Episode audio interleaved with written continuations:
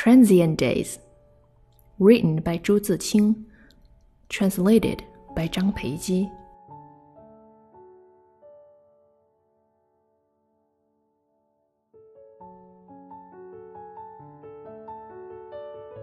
If swallows go away, they will come back again. If willows wither, they will turn green again. If peach blossoms fade, they will flower again. But tell me, you the wise, why should our days go by never to return?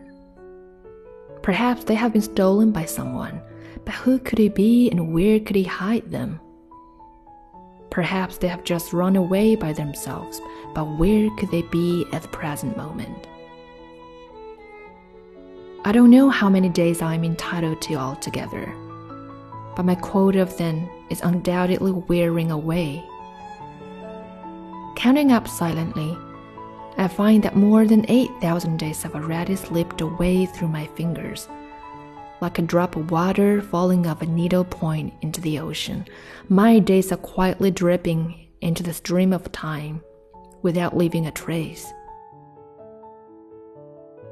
At the thought of this, sweat oozes from my forehead and tears trickle down my cheeks.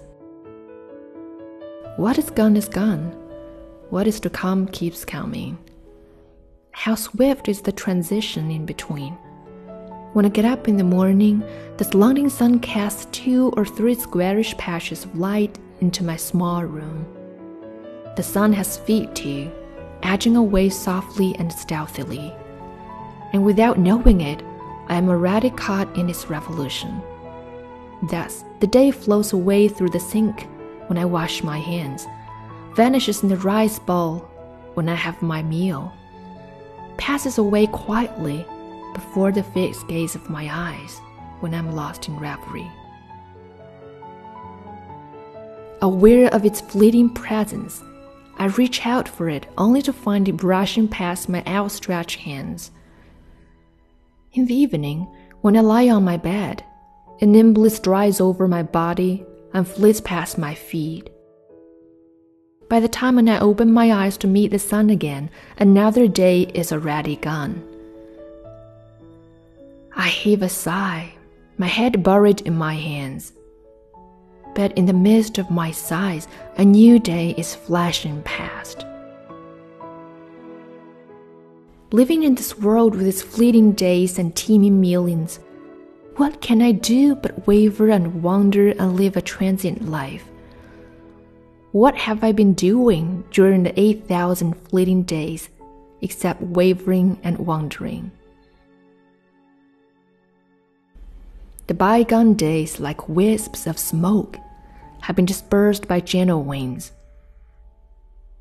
And, like thin mists, have been evaporated by the rising sun. What traces have I left behind? No, nothing. Not even gossamer's like traces. I have come to this world stark naked, and in the twinkling of an eye, I am to go back as stark naked as ever. However, I am taking it very much to heart. Why should I be made to pass through this world for nothing at all? Oh, you the wise, would you tell me, please, why should our days go by, never to return?